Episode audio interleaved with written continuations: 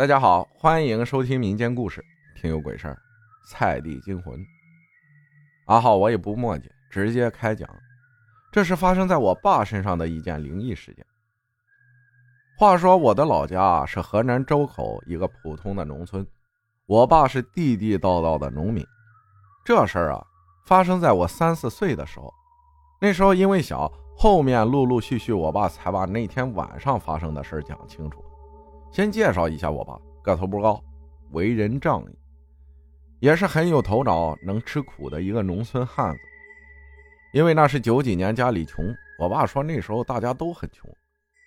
我爷爷为人很懒惰，嗜酒如命，所以年纪轻轻就不劳动了。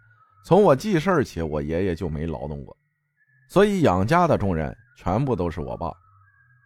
越说越远了，不好意思，我家在我小时候是种菜园子的。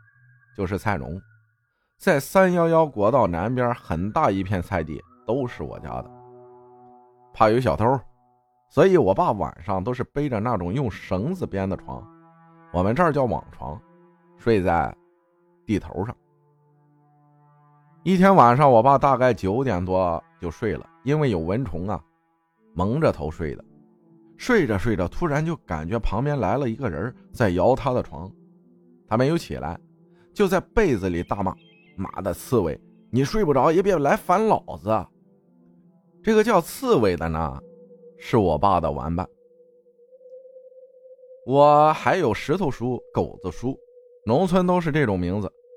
一开始我爸以为是我刺猬叔啊在跟他闹笑话，然后就在他又一次摇他床的时候，那种力气很大，想掀翻床的那种力气，我爸火了，因为我爸打架很厉害。所以这些叔叔辈的都不是我爸的对手。我爸把被子一掀，上去就准备把那人胖揍一顿。结果被子一掀，那人就跑远了，大概十多米的样子。我爸就追，他就跑。我爸停下来，他也停下来。我爸这时候就奇怪的问了一句：“刺猬，老子逮到你不打死你？”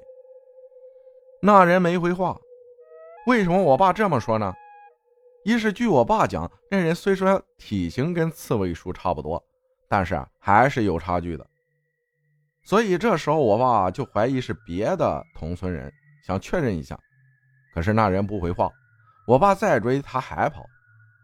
这时就觉得奇怪，这人不说话，跑的时候也没有声音，怕不是同村的。其实我爸呀还没往那方面想，因为那时候断路的比较多，就是抢劫的。我爸怕他有同伙在远处等我爸追过去。我爸没敢追，就从地上抓起了一块石头扔了过去。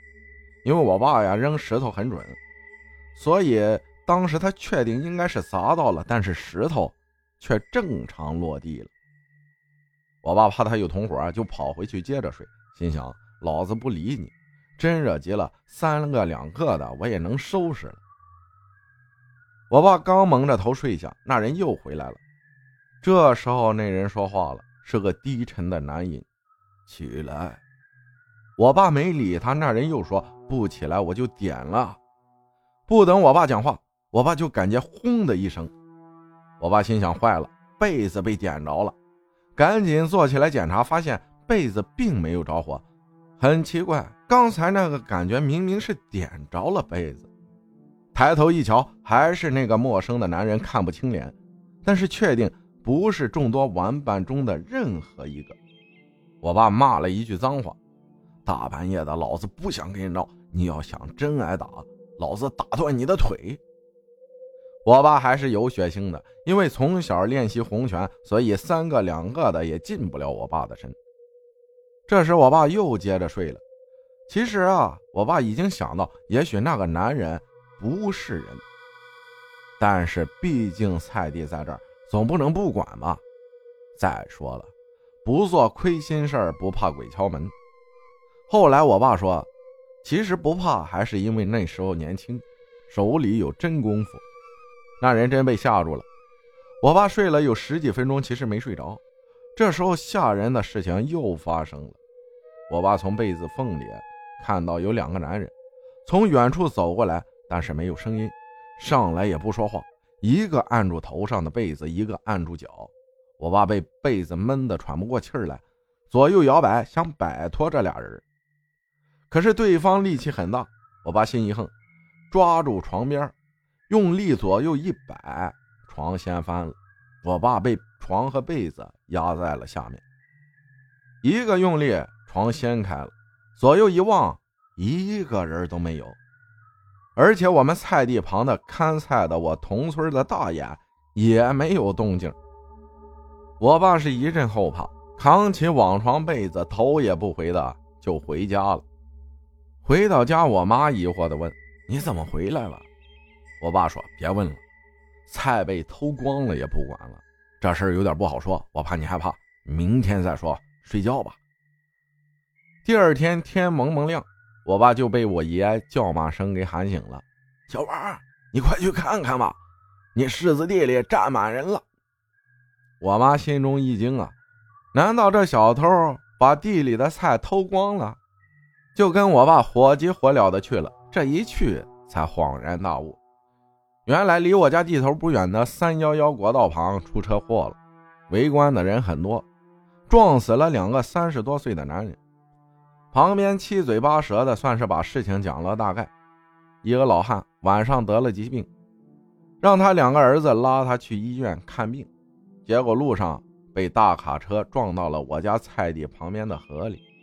两个儿子是当场死亡，老汉哭着喊：“我的儿啊，也没病了，光顾着哭了。”旁边村民都说他两个儿子是阎王索命，才让老汉得了疾病，命该如此之类的。我爸这时候回去啊，才跟我妈讲了昨天晚上的事我妈是一阵后怕。从那地里西红柿收了以后，我家就再也没种过菜园子了。后面的事情都是我们大了一点我爸妈才完整的把事情跟我们说清楚的。有时候我就在想，如果我爸不是身体素质还行，会不会被那两个人啊抓了当替死鬼？也因为我爸的勇敢果断，才有后面我碰到的事儿的时候，我没有出事儿。